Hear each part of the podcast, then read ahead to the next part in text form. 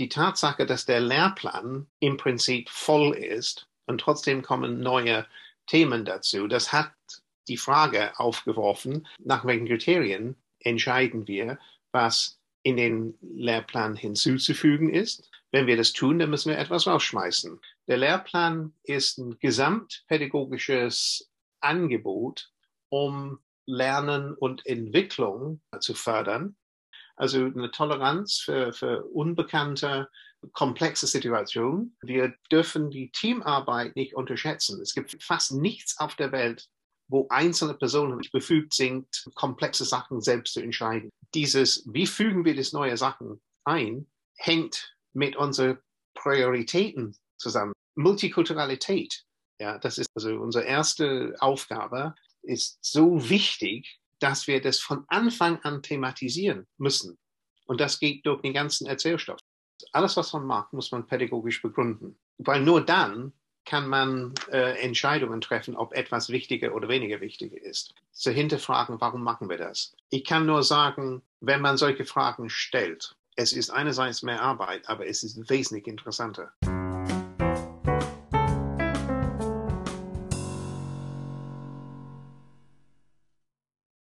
Herzlich willkommen zum Waldorf Lern Podcast Gegenwart hören, Zukunft gestalten. Auch heute soll es wieder um die Frage gehen, wie die Beobachtungen der Gegenwart uns Hinweise auf sinnvolle oder auch notwendige pädagogische Schritte für die Zukunft geben können. In einer Zeit, in der wir fast täglich mit einer Vielzahl relevanter Themen wie Multikulturalität und Offenheit für den anderen, Klimawandel und Nachhaltigkeit, Medieneinfluss und Medienmündigkeit, Genderfragen und Diversität konfrontiert werden, stellt sich die drängende Frage, wie wir mit diesen Themen in der Schule umgehen wollen. Im Gespräch mit Martin Rawson geht es heute zum Beispiel um Fragen wie welche Kriterien kann es geben, um zu entscheiden, welche Themen für die Entwicklung der Kinder und Jugendlichen relevant sind? Oder auch darum, wie ein verändertes Lehrplanverständnis dabei helfen kann, Prioritäten zu setzen und in einem scheinbar schon übervollen Lehrplan Raum für aktuelle Themen zu schaffen. Ich wünsche Ihnen und euch viel Spaß beim Zuhören und würde mich wie immer über Feedback direkt im Podcast-Kanal oder per Mail an waldorflernt.web.de freuen. Herzlich willkommen, Martin, zum Waldorf Lernt Podcast. Gegenwart hören, Zukunft gestalten. Ich freue mich sehr, dass wir nochmal heute uns über das Thema Lehrplan unterhalten können. In der gegenwärtigen Zeit begegnen wir ja ganz vielen Themen, die scheinbar ganz wichtig sind und wo wir überlegen, wie können wir die auch in der Schule unterbringen, wo können wir die behandeln. Und da kommt eben immer wieder die Frage auf, wo doch der Lehrplan schon so voll ist, wie, was müssen wir vielleicht dann rausschmeißen oder wie können wir eigentlich auch beurteilen, was wir in unserem Unterricht dann behandeln und was nicht. Und darüber wollen wir uns heute unterhalten. Du hast dich ja gerade mit dieser Frage auch sehr intensiv beschäftigt. Das hast du in dem einem der ersten Podcasts auch dargestellt. Und ja, vielleicht beginnen wir damit, dass du äh, berichtest, wie sich das jetzt weiterentwickelt hat mit der, dieser Lehrplanforschung und vielleicht sogar könnten wir damit beginnen, was eigentlich Lehrplan ist oder was du unter Lehrplan verstehst. Ja, gern.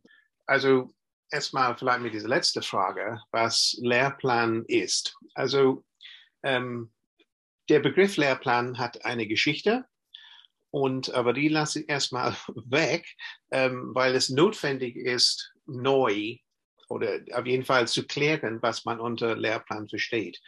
Weil ähm, der Begriff hat sich verändert und ähm, es ist nicht beliebig, aber es gibt unterschiedliche Deutungen, was Lehrplan ist. Aber was ich unter Lehrplan verstehe, ist, was wir unterrichten, wann, wie, wo und ähm, in, im Prinzip auch wer das macht. Aber das wann und wie und wo hängt natürlich mit dem Warum zusammen.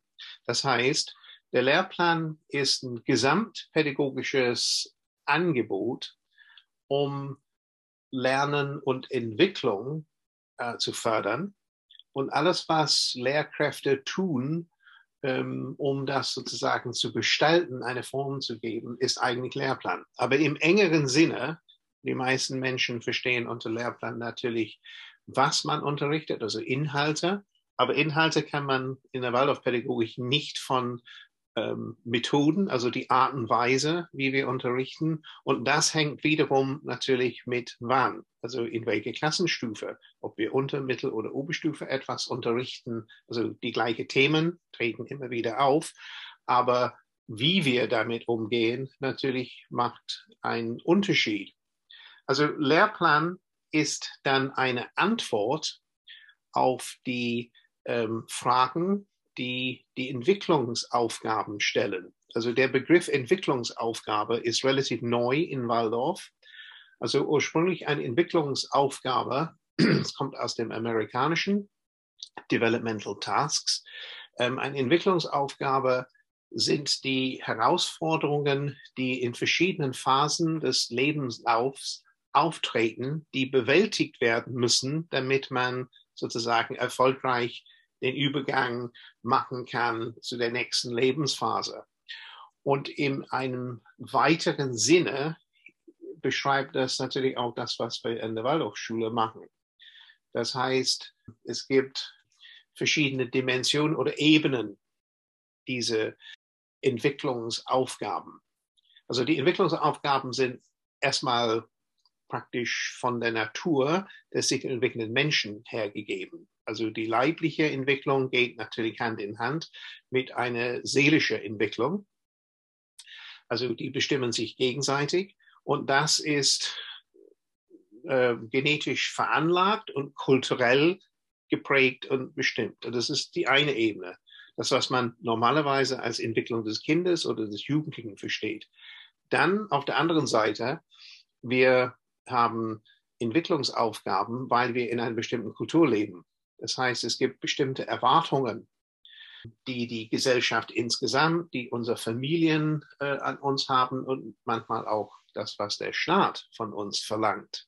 Das heißt, es sind meistens in der Form heutzutage von Kompetenzen.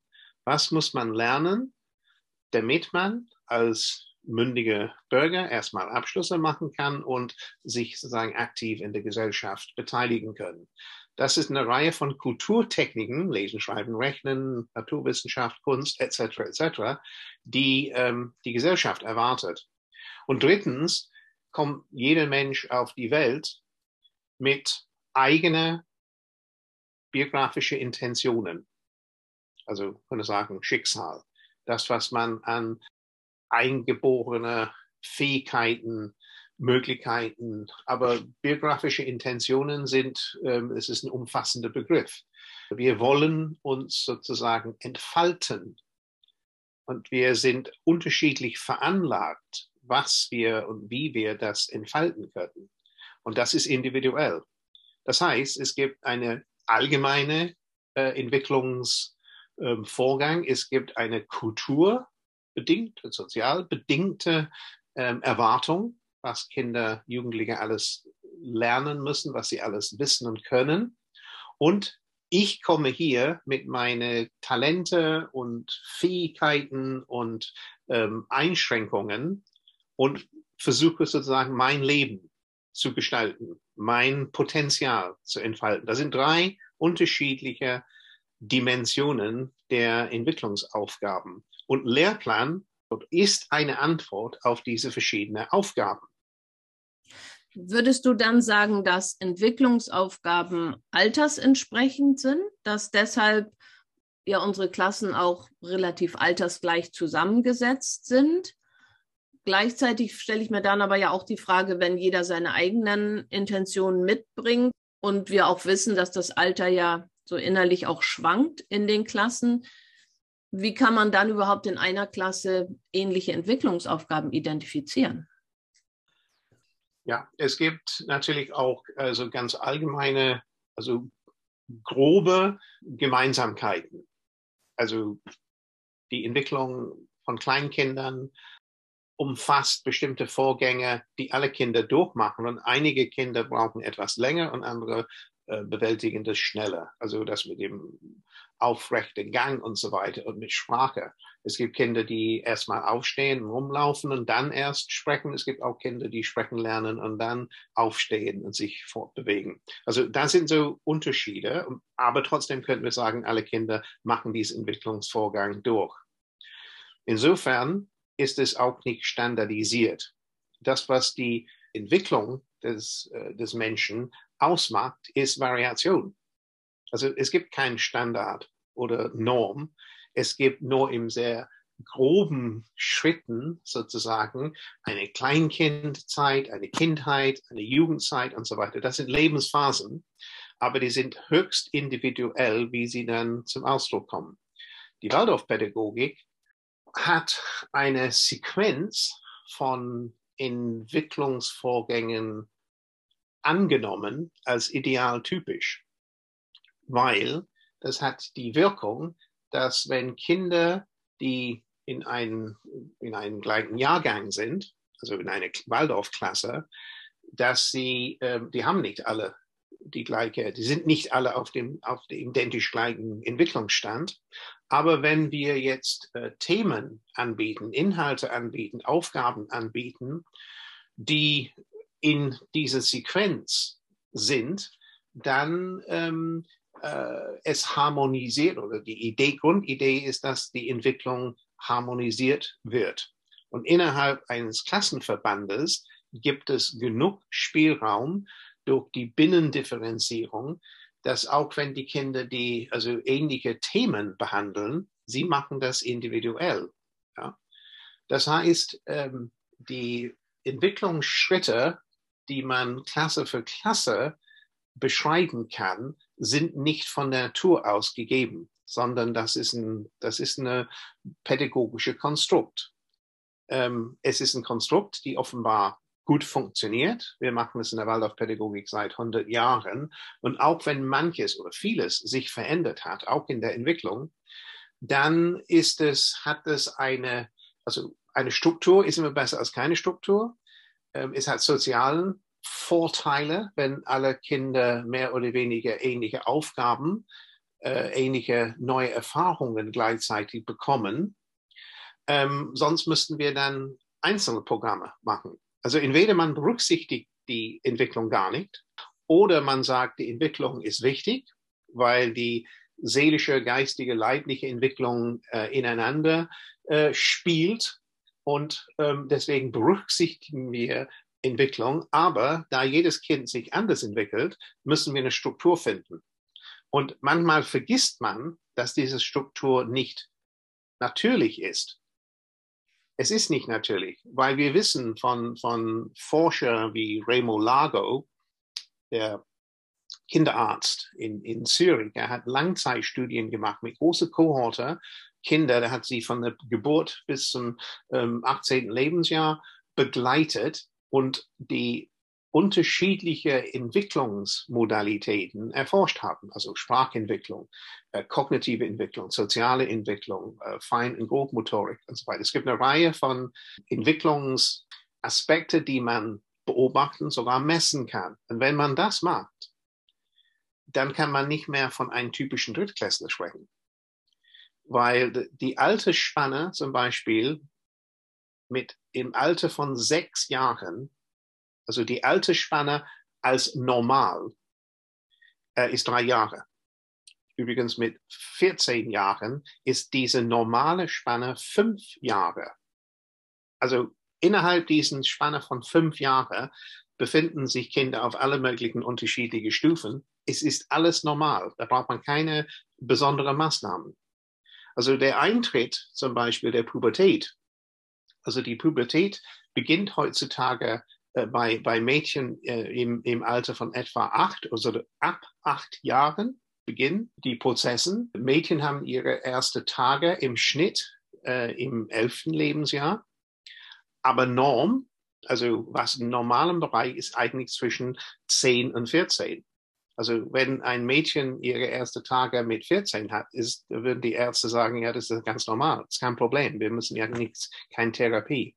Das heißt, wenn die Pubertät, und die Pubertät hat, hat enorme Auswirkungen auf ähm, das Seelenleben des jungen Menschen, wenn das jetzt sozusagen in, in, in der vierten Klasse bei manche schon angefangen hat oder in der, in der achten Klasse, das ist eine riesige Spanne. Das heißt, pädagogisch, wir müssen sozusagen diese Entwicklungsprozessen gewissermaßen steuern, indem wir diesen Entwicklungslehrplan haben.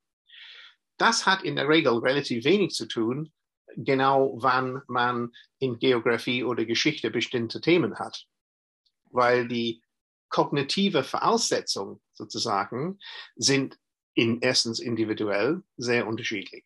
Aber es passt in einem anderen Muster, dass wir bestimmte Erfahrungen ähm, erst haben und dann erweitern wir das. Wir steuern das. Also Lernplan ist gesteuertes Lernen. Also diese Struktur hat die Wirkung, dass es Lernprozessen, die letzten Endes äh, Motor sind für Entwicklungsprozessen, aktiviert oder in manchen Fällen bremst. Also da ist eine Acceleration. Man wird sozusagen in einen bestimmten Entwicklungsprozess reingeholt durch die Aufgaben, durch die Tätigkeiten, durch die Inhalte und an anderen Stellen, man wird sozusagen nicht gefuttert, damit man etwa noch im gleichen Zustand ist mit den anderen in der Klasse. Sonst müssen wir die Klassen wirklich aufteilen. Und das geht nicht, weil wir andere Gesichtspunkte haben, nämlich soziale Gesichtspunkte.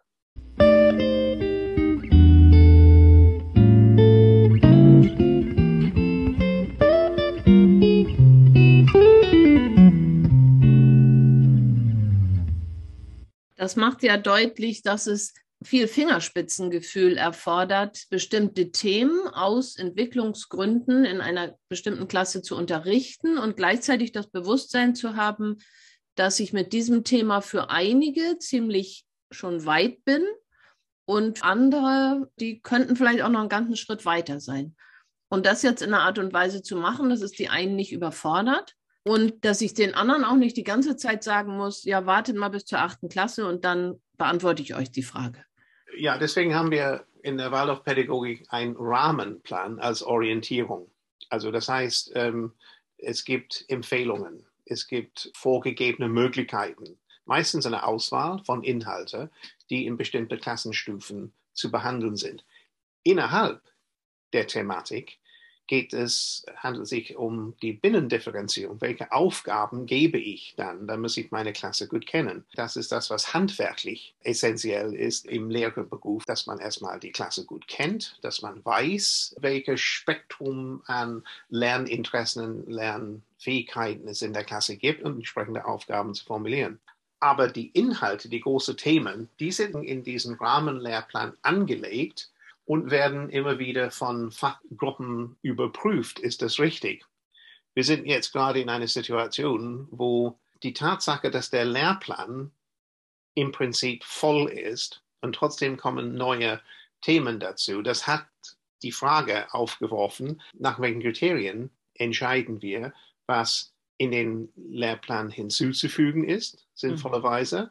Wenn wir das tun, dann müssen wir etwas rausschmeißen. Ja, das hätte ich jetzt gefragt. Also wenn doch einerseits bestimmte Themen die Entwicklung fördern und sich das erwiesen hat, dass das auch ganz gut so ist, dann könnte man ja argumentieren, jetzt haben wir die richtigen Inhalte gefunden und benutzen sie einfach weiter, weil die sind eben sinnvoll, in der dritten Klasse das zu tun und in der neunten Klasse das. Und gleichzeitig eben haben wir das Gefühl, aber die Welt bringt so viele neue Themen mit, die auch ihren Platz finden müssen in der Schule. Wie kommen wir denn jetzt dazu, Entscheidungen zu treffen, die nicht einfach nur von unserer individuellen Meinung abhängen, ob wir dies jetzt wichtig finden oder nicht? Kann es da Kriterien geben, mit denen man beurteilen kann, ob ein bestimmter Inhalt jetzt vielleicht noch sinnvoller sein könnte als das, was wir bisher gemacht haben? Ja, die Methode ist eigentlich weg von Inhalten und hin zu Themen zu kommen.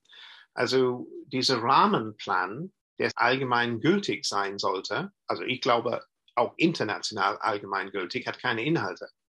Also das heißt, es hat keine bestimmten Fächerkanons oder konkrete Inhalte, sondern es hat Entwicklungsthemen. Zum Beispiel das Verhältnis des Individuums zur Gemeinschaft. Es treten im Laufe der Entwicklung zum Beispiel um das Alter 19 herum, das was Steiner als Rubicon genannt hat, da tritt sozusagen ein psychologischen Prozess auf, nicht bei allen Kindern interessanterweise, aber man kann das sozusagen gewissermaßen thematisieren. Wie steht das Individuum zu der Gemeinschaft. Und Gemeinschaft hat verschiedene Ebenen. Es gibt erstmal Gemeinschaft Familie, Gemeinschaft in umfassenderen Sinne, zum Beispiel als Volk. Und wie ist das Verhältnis und wonach orientiere ich mich? Was sind die Autoritäten, die ich dann folge? Das heißt, mein Ich-Bewusstsein flachert auf. Ich merke, dass ich anders bin als andere. Ein Selbstbewusstsein auf eine gewisse Ebene tritt in diesem Alter auf und ist gleich mit einer eine Subbewegung. Woher gehöre ich? Wo ist, was ist meine Gemeinschaft? So, das sind Fragen, die zum Beispiel im Alter von neun oder zehn auftauchen. Und die Inhalte bieten Lerngelegenheiten an, wo man dieses, diese Thematik erarbeiten kann fächerübergreifend. Und wenn man nochmal nachsinnt, was sind die Kernentwicklungsthemen, kann man sie für jedes, äh, für jede Klassenstufe eins bis zwölf formulieren. Das haben wir in unserem neuen Lehrplan dann auch gemacht. Dann hat man eine Orientierung erstmal für die nächste Ebene. Die nächste Ebene ist, was müssen die Kinder wissen? Hier kommen die Inhalte auf der Ebene, es gibt natürlich auch in unserer Gesellschaft bestimmte Kulturtechniken, wie Lesen, Schreiben, Rechnen und so weiter, die man bewältigen muss. Man muss sie lernen in eine gesunde Art und Weise. Das bestimmt, wie wir das tun. Und Waldorfschulen äh, bringen Kinder Lesen und Schreiben bei anders als in vielen anderen Schultypen. Äh, sondern wir machen das künstlerisch aus einem bestimmten Grund, die ich jetzt hier nicht erläutere. Aber trotzdem, das Kinder lesen und schreiben ist nur der Anfang eines Prozesses. Also das, was man im Englischen äh, Literacy, also das heißt nicht nur Lesen, Schreibfähigkeit, sondern der Umgang mit Text.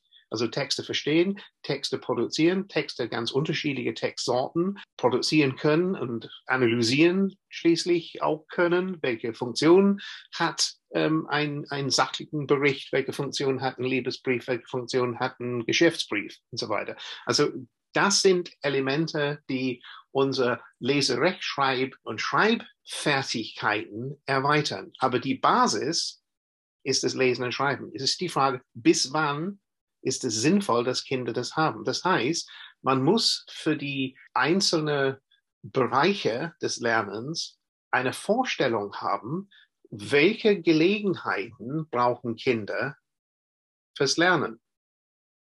Also, und dann, und dann sozusagen, wenn man das vom, ausformuliert hat, dann kann man natürlich nach Inhalte gucken, die sich sinnvoll anbieten. Vor 20 Jahren hätte niemand gedacht, wir brauchen eine Medienpädagogik. Es stand nicht im, im ursprünglichen Waldorf-Lehrplan, nicht mit diesem Titel, sondern das ist im Laufe der, der äh, Digitalisierung irgendwie aufgekommen, weil es geht sozusagen hauptsächlich um digitalen Medien. Und dann hat man gemerkt, der Umgang mit digitalen Medien verlangt, dass wir überhaupt ein Bewusstsein haben, was sind Medien, was sind Bilder, wie wird Information transportiert. Also man muss es nicht digital. Die Frage, wie wird Information transportiert? Also Schriftsysteme, Zeichensysteme, verschiedene Erkenntnisformen, künstlerisch, musikalisch, mathematisch, naturwissenschaftlich. Das sind verschiedene Formen, äh, wie wir Wissen und, und, und Erkenntnis formulieren und entwickeln. Das heißt, wir müssen erstmal formulieren, was ist notwendig. Und eigentlich ist es auch sinnvoll zu wissen, bis wann müssen Kinder welche äh, Kulturtechniken, welche Verfahren, welche Schriftformen und so weiter nicht nur kennenlernen, sondern auch können.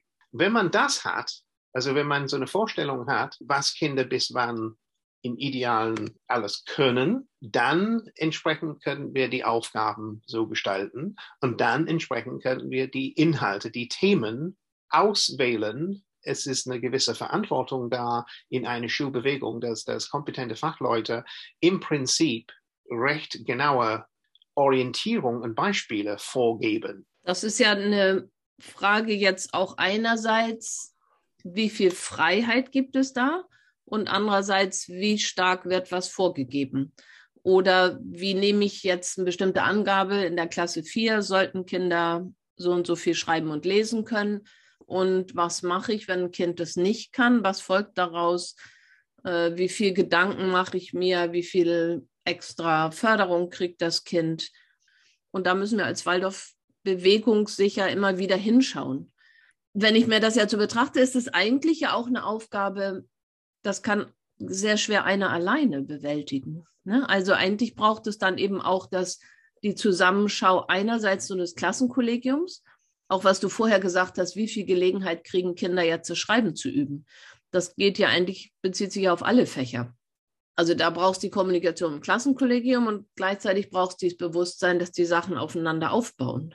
Also dass es so eine Entwicklung ist, wie gerade in der Medienpädagogik auch dass das Analoge eigentlich die Basis ist, um nachher das Digitale aufzubauen.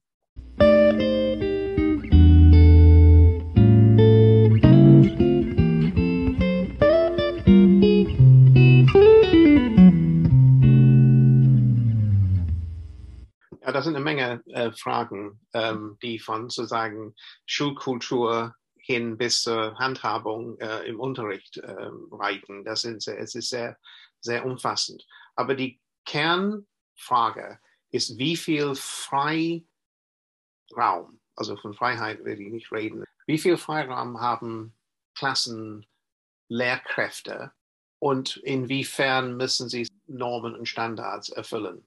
Das ist sehr auf Lehre fokussiert. Wenn man jetzt auf die Lernenden, auf die Kinder, die Jugendliche guckt, dann hat doch nicht jedes Kind das Recht, ähm, eine angemessene Förderung in, vor allem in diese Basiskompetenzen, Lesen, Schreiben, Rechnen etc., Musizieren, ähm, Fremdsprachen, es sind eine Reihe, auch praktische äh, Sachen äh, sind auch sinnvoll.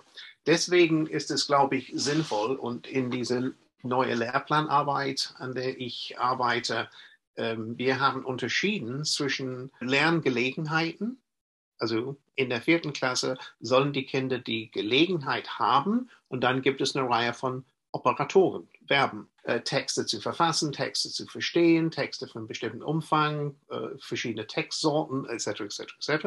auf etwa der Ebene des vierten Klasse. Das, glaube ich, kann man formulieren. Was die Kinder tatsächlich können, da braucht man eine viel breitere Skala, könnte man sagen, um das äh, einzuschätzen eine Klasse würde, glaube ich, eine Spanne von mindestens drei Stufen. Wenn wir acht Stufen haben, Klassen 1 zu 8. Stufe 1 ist aller Anfang. Also absolut Beginner, was Lesen und Schreiben betrifft. Was ist dann Klasse 8? Das wäre einfach zu formulieren. Was würden wir erwarten vor dem Übertritt in die Oberstufe? Was könnten wir jetzt nur in einem Bereich zum Beispiel lesen und schreiben, und Umgang mit Texten, Informationen und Bild gehört auch dazu, also Literacy. Was wäre sozusagen zu erwarten? Wir würden rein idealtypisch formulieren, was ist sozusagen die achte Stufe? Diese Stufe der achten Klasse werden manche Schülerinnen und Schüler schon in der sechsten erreichen. Andere werden es gerade noch schaffen, die Stufe 6 in der achten Klasse zu erreichen. Ist nicht schlimm.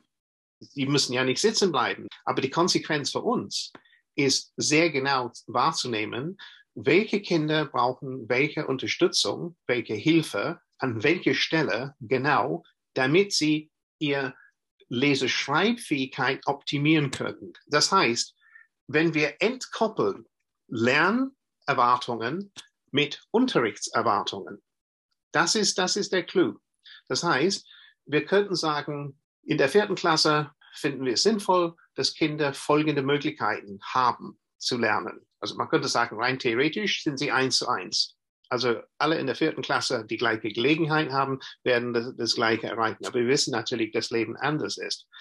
Es, es gibt eine Spanne, aber diese Spanne hilft uns, gezielter zu fördern zu unterstützen und auszugleichen durch andere Maßnahmen. Es ist nicht eine, Frage meiner Freiheit, ob Kinder ihr Lesen und Schreiben optimieren. Das ist keine, das ist nicht meine Freiheit. Das ist auch nicht deren Freiheit. Das ist ihr Recht, Das ist unser Job. Und wenn ich nicht weiß, dann bin ich unprofessionell. Und ich glaube, das ist eine Sache, die nicht, das ist nicht für einzelne Klassenlehrkräfte zu bestimmen und auch nicht Klassenkollegien, sondern das ist eine Aufgabe der Schulbewegung. Wir sind über 250 Schulen. Wir haben genug äh, Fachleute da, die könnten eigentlich erstmal als Entwurf formulieren, welche Lerngelegenheiten brauchen Kinder jetzt im Lesen und Schreiben? Aber genauso könnten wir in Rechnen, genauso könnten wir in räumliche Orientierung. Ja? Räumliche Orientierung umfasst Bewegung, Gartenbau und Geografie. Das sind unterschiedliche Fächer. Und das zu formulieren und dann eine entsprechende Kriterien oder eine Skala der Fähigkeit einzustufen, dann wissen wir, Fritz ist auf Stufe 4, obwohl er in der achten Klasse ist. Aber das ist Ergebnis von, von sehr viel Input von, äh, von seiner Lehrer. Ist das auch die Idee des Kompetenzlehrplans? Oder? Ja, das war, das war das Ziel, dieser Kompetenzlehrplan. Also ich kenne persönlich niemand, der das Buch benutzt.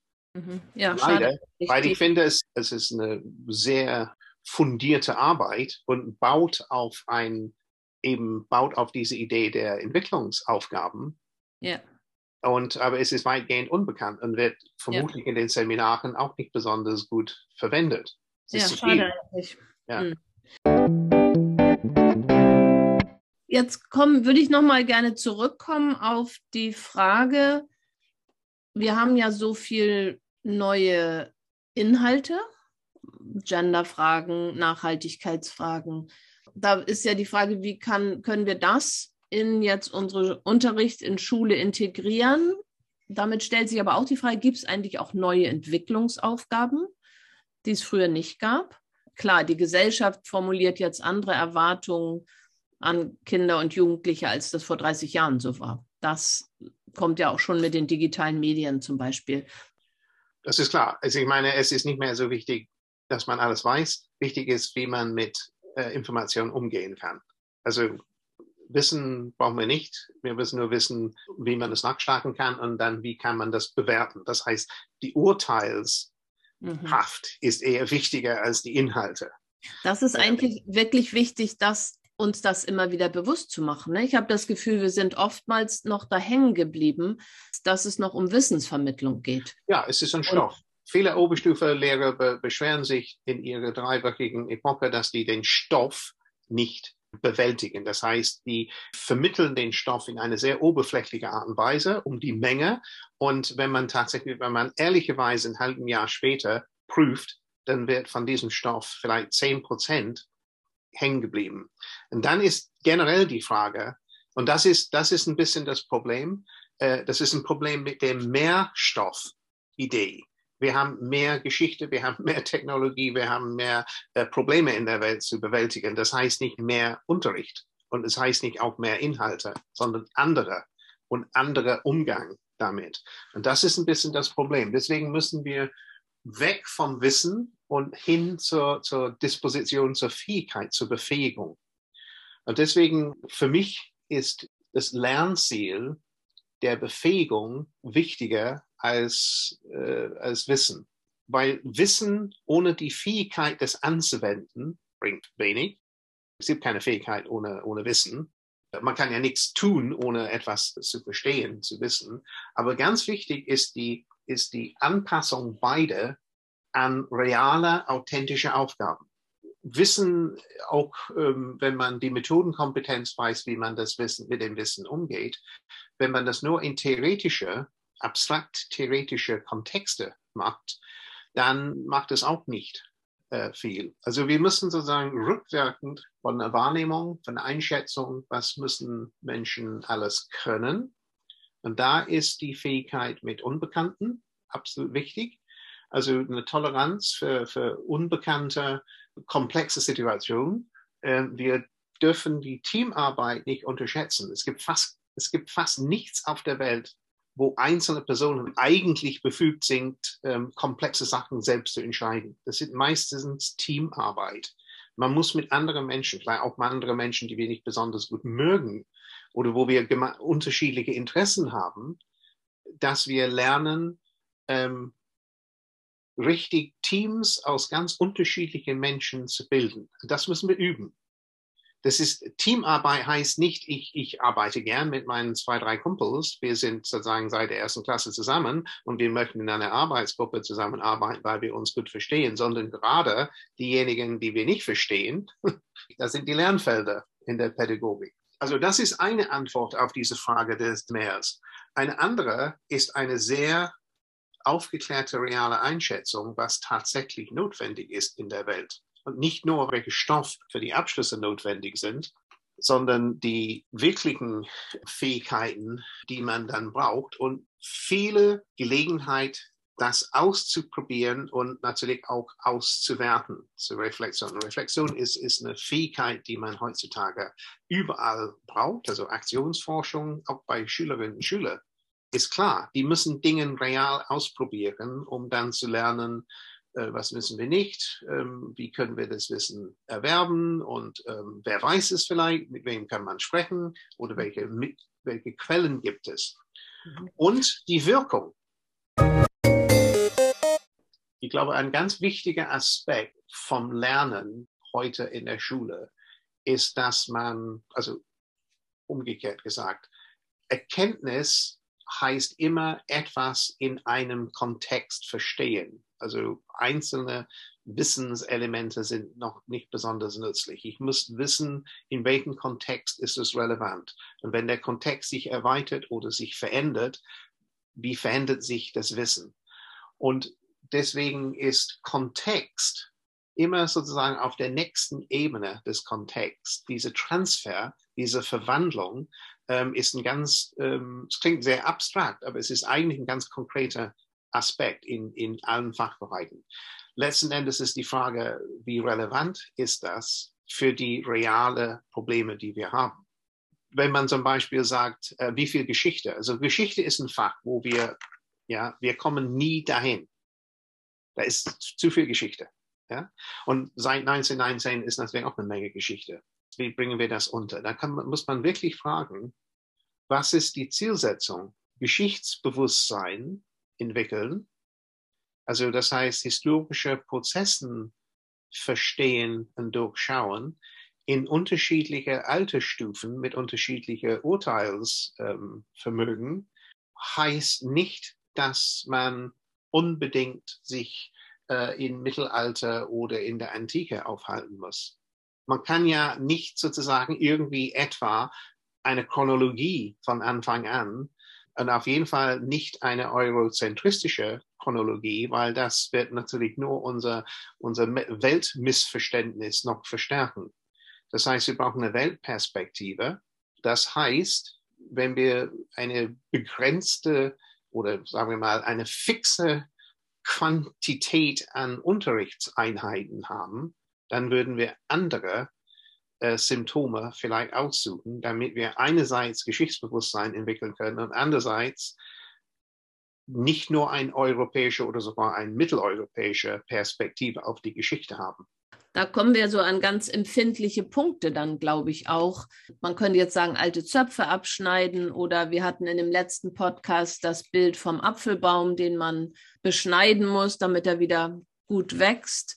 Also diese Entscheidung, welche liebgewonnenen Inhalte lassen wir los und welche Kriterien haben wir zu entscheiden, was jetzt neue Inhalte sind? Das betrifft die Geschichte, das betrifft ja auch die Muttersprache, also Nibelungenlied, Parsival, Faust. Ich habe immer so das Gefühl, dass wir in Englisch da noch relativ frei sind, weil wir uns so sehr frei bewegen können eigentlich. Wir haben nicht so diese festgeschriebenen Werke obwohl es Leute gibt, die immer wieder behaupten, es gibt das. Also das ja. um, mhm. Christmas Carol in der achten Klasse und Romantic Poets in der zehnten Klasse. Also ja, das, ähm, mhm. das gibt's. Aber es stimmt. Also ich glaube, diese Frage, das ist eine Frage des Diskurses.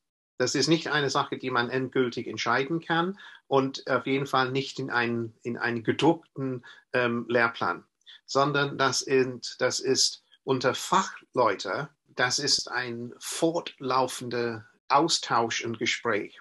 Dazu braucht man bestimmte Strukturen. Das heißt, die, die Fortbildungskultur muss qualitativ und quantitativ, aber erstmal qualitativ anders sein. Ähm, Im Moment kann eigentlich jeder, mehr oder weniger, der irgendwie ein paar Jahre in einer Schule gearbeitet, der kann jeder irgendwie eine Fortbildung anbieten. Das kann man auch machen, das würde ich nicht verbieten, aber ich würde gezielt wie wir es tatsächlich tun. In der Oberstufe ist es tatsächlich so, dass die, dass die Fachbereiche Geschichte, Sozialkunde, die Mathematiklehrer äh, treffen sich, um sozusagen diese Diskussion fortzusetzen. Und an der Stelle treten die Argumente zwischen den altbewahrten, konservativen Bildungskanon Leute mit den etwas provokanten Leute wie ich zum Beispiel, der sagt, wozu dann? Und, und das, die Antwort, wir haben es immer so gemacht und wir haben immer gute Erfahrungen gehabt. Und dann, dann sage ich, Sie haben gute Erfahrungen, aber haben alle 36 Jugendliche gute Erfahrungen mit Nibelungenlied gehabt? Woher weiß man das? Die schreiben die Aufsätze, weil sie das müssen. Ist das wirklich ein Nachweis, dass das gut angekommen ist? Also Goethes Faust kann man immer wieder machen. Das ist eine wunderschöne äh, Kunstwerk. Aber woher weiß man, dass es nicht andere Alternativen. Letzten Endes, wenn wir nicht wissen oder wenn wir nicht genug im Kopf haben, was sind die Entwicklungsthemen, und natürlich bei in einem Werk wie Faust kannst du fast alle Entwicklungsthemen, die es überhaupt gegeben hat, finden. Und dann ist die Frage, okay, ist das ein Unikum? Muss jeder das gemacht haben? Oder es gibt Leute, die sagen, ich will ja viel inklusiver, ich will mit, mit anderen, mit moderner, mit Weltliteratur, also gibt es so, so verschiedene Ansätze, aber dieses Beharren auf das, was angeblich funktioniert, ohne wirklich nachweisen zu können, dass es tatsächlich funktioniert, weil wir keine Qualitätskultur haben, weil wir keine Rückmeldekultur haben. Wir fragen nicht Schüler anonym, unser Unterricht zu bewerten. Finden Sie das relevant? Finden Sie das machbar? Finden Sie das verstehbar? Also das sind die Kriterien von der Salutogenese.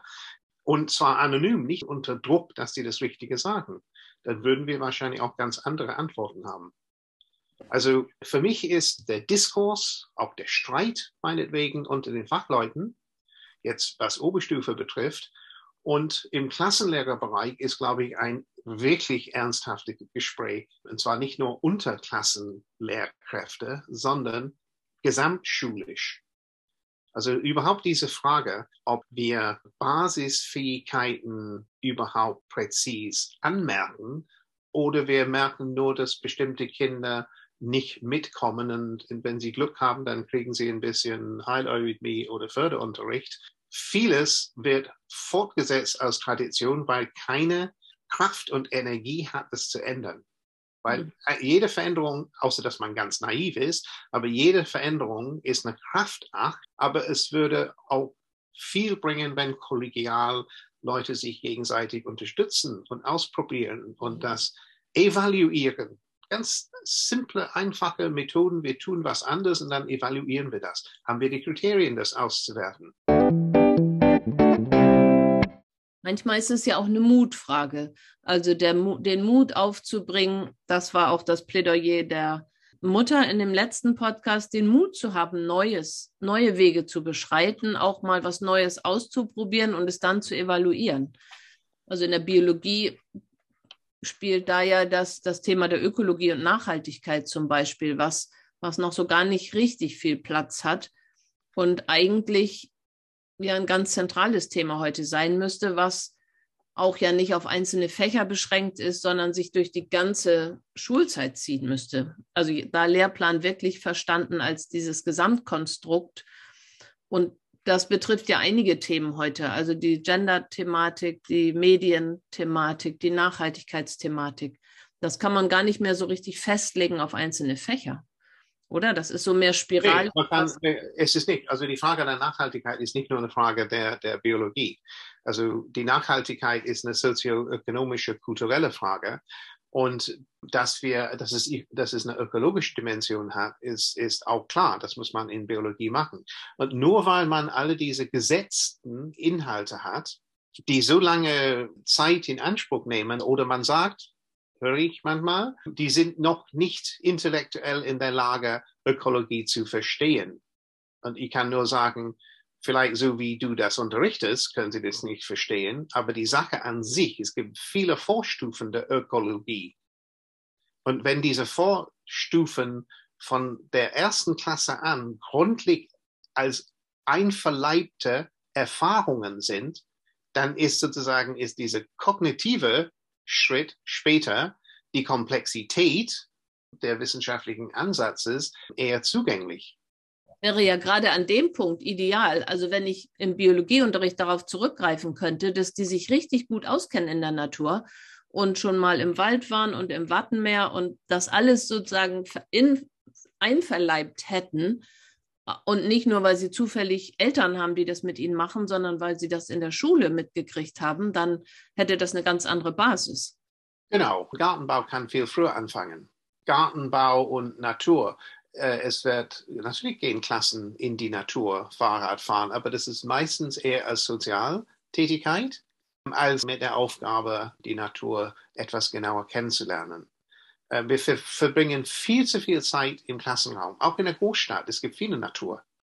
Einfach jeden Tag mit der ersten Klasse einen Spaziergang durch den Park zu gehen und die Wandel im Laufe der Jahreszeit, das Wetter, also dass man immer wieder auf das Wetter und was, da, was das sozusagen bewirkt in der Natur, wenn man das ab, ab der ersten Klasse macht, dann haben sie ein völlig anderes Verhältnis. Also zum Beispiel im Bereich Werken und Handarbeit im Moment sind diese Fächer produktorientiert oder prozess- und produktorientiert, aber die Herkunft des Materials, also wenn man jetzt anfängt zu, zu stricken, woher kommt Wolle? Wie wird sozusagen Wolle bearbeitet? Ähm, welche Funktion hat Wolle beim Schaf? Also warum in der Tierkunde, wenn wir Wolle benutzen in Handarbeit, warum machen wir nicht das Schaf und nicht Tintenfisch und Löwe gibt es auch nicht so viel bei uns, aber Schafe gibt es eine Menge. Und das Schaf ist genauso interessant und ist ein Tier, wo wir jetzt eine ganze Kulturgeschichte haben. Und wenn man jetzt kulturdomestizierten Tiere nicht betrachten will, sozusagen Tiere in der Natur, ich kann kein Löwe verstehen, wenn ich die afrikanische Savanne nicht verstehe. Oder ein mittelasiatischen äh, Gebirgsgebiet, Steppe da gibt es auch Löwen, oder gab es. Da sind wir wieder beim Kontext, ne? dass man also, eigentlich einen Löwe nicht außerhalb seines Kontextes verstehen kann, wie kein Tier, wie keine Pflanze. Genau. Und diese Optionen, wenn man sagt, die Nachhaltigkeit ist wichtig, deswegen müssen wir ein ökologisches Bewusstsein entwickeln. Und es ist egal, was Stein, wie Steiner äh, das Tier eingeführt hat, wobei ich glaube, wenn man ein bisschen genauer hinguckt, das war auch impliziert, aber es ist egal. Wichtig ist, dass wir die, die Problematik ähm, Nachhaltigkeit und äh, Klimawandel durch menschliches Handeln und, und Umweltzerstörung, das ist, das ist sozusagen zweitwichtigste Thema, was wir überhaupt haben. Und deswegen müssen wir das als Priorität setzen durch den gesamten Lehrplan. Dieses, wie fügen wir das neue Sachen ein, hängt mit unseren Prioritäten zusammen. Wenn wir Prioritäten setzen und sagen, okay, dann verfolgen wir das zurück. Multikulturalität, ja, das ist natürlich unser erster. Also unsere erste Aufgabe, also Nachhaltigkeit ist, ist sozusagen knapp dahinter. Aber wie, wie Menschen miteinander umgehen, wie sie sich kulturell verstehen, ist so wichtig, dass wir das von Anfang an thematisieren müssen. Und das geht durch den ganzen Erzählstoff. Und die Fragen wie, wie Gender und so weiter. Gender ist nicht etwas, was wir sozusagen draufsetzen, sondern Gender ist schon in der ersten Klasse, schon im Kindergarten. Äh, Genderfragen sind absolut notwendig zu untersuchen. Auch da die Zusammenhänge viel mehr in Bewusstsein haben. Also die Sinnesschulung hat viel mit unser Erleben unserer Leiblichkeit zu tun. Unser, wie wir uns in unserer Leiblichkeit fühlen, ähm, hat viel mit unserer Sexualität und äh, Gender-Empfinden äh, zu tun. Also, diesen Aspekt haben wir sozusagen im Bewusstsein, wenn wir sagen, okay, viel, wie viel Zeit brauchen wir dann? Und statt irgendwelche Strukturen übernehmen, wie der sogenannten rhythmische Teil, ohne wirklich zu wissen, was ist eigentlich die Priorität. Also Stampfen und Klatschen, was hat das mit Nachhaltigkeit zu tun? Was hat mit Genderbewusstsein zu tun? Was hat das mit äh, Umgang miteinander zu tun. Es sind so viele Faktoren, da würde man vielleicht auch den sogenannten rhythmischen Teil anders gestalten, wenn man klare Prioritäten hat. Mhm. Die Beschäftigung von Kindern für 40 Minuten vor dem Unterricht ist keine sinnvolle Aufgabe an sich. Das heißt, die Aufgabe ist zum einen genauer nachzufragen, warum machen wir was, dann mutig zu sein, auch was zu verändern und also Lehrplan als ganzheitlich und damit auch ja unsere, unser Blick, unseren Blick viel ganzheitlicher zu gestalten. Also gar nicht so Fächer aufgeteilt und vielleicht auch wir haben jetzt oft über Klassenlehrerzeit gesprochen. In der Oberstufenzeit eben braucht es da auch den Austausch zwischen den Kolleginnen.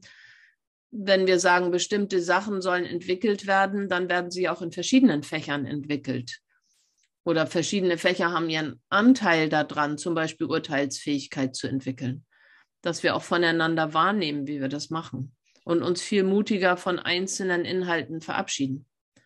Auch wenn das ja so sehr schwer fällt. Also ich kenne das in der Biologie auch.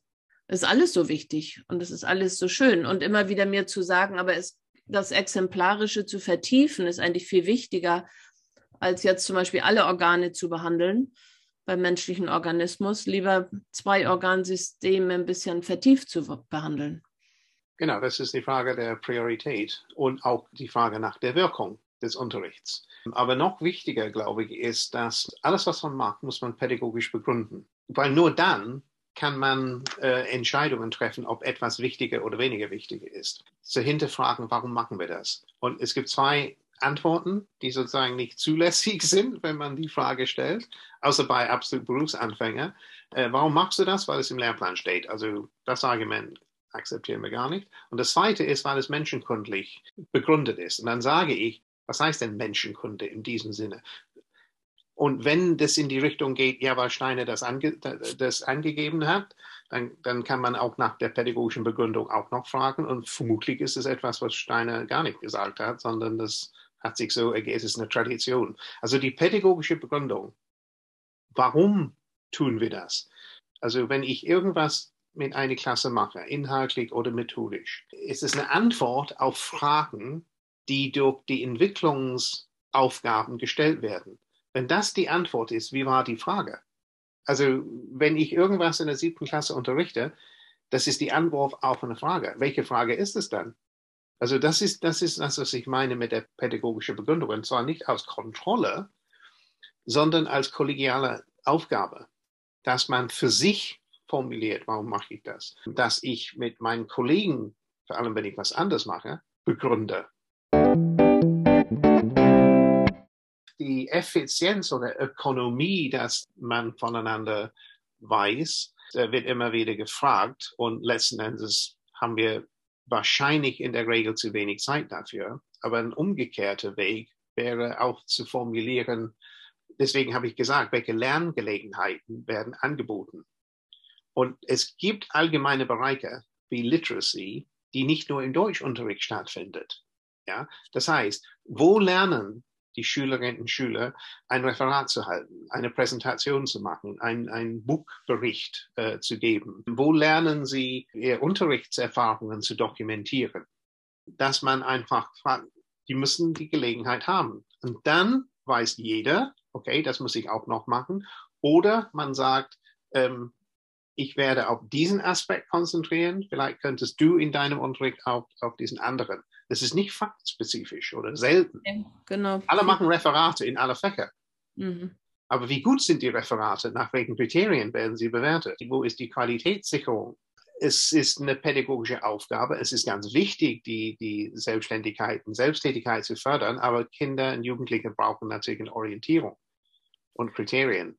Genau, und dann brauchen wir eigentlich auch noch den Mut, jetzt erinnere ich mich gerade an, an ein Gespräch, was ich vorher hatte, die Feststellung, dass viele Jugendliche auch heute psychisch krank sind, dass sie oder unter großem Druck stehen, weil großer Erwartungsdruck auf ihnen lastet und weil sie vielleicht manchmal auch andere Dinge brauchen, als was sie in der Schule kriegen. Also zum Beispiel gerade nach dieser Lockdown-Zeit war ja deutlich die große Bedeutung des sozialen Miteinanders. Ja. Äh, dass da eigentlich das viel größere Defizit entstanden ist als jetzt im Lernstoff. und dass wir da einfach auch offen sind, ja, Prioritäten zu setzen und da dann auch Platz für einzuräumen. Vielleicht ja. auch uns mal von, von Dingen wegzubewegen und einfach ganz mutig zu sagen, hier sehen wir jetzt eine Notwendigkeit und vielleicht gehen wir jetzt dreimal in der Woche mit einer Klasse raus, weil die einfach laufen müssen und Natur brauchen und dann müssen wir das Ganze bloß noch gut an die Eltern kommunizieren, damit die dann uns auch folgen können mit diesen Veränderungen. Ja, das verlangt deswegen auch ein anderes Verhältnis zum Stoff und eine, eine sehr realistische Einschätzung, welcher Stoff ist absolut notwendig für die Abschlüsse. Jetzt in der Oberstufe wir sehr viel Stoff bewältigen müssen.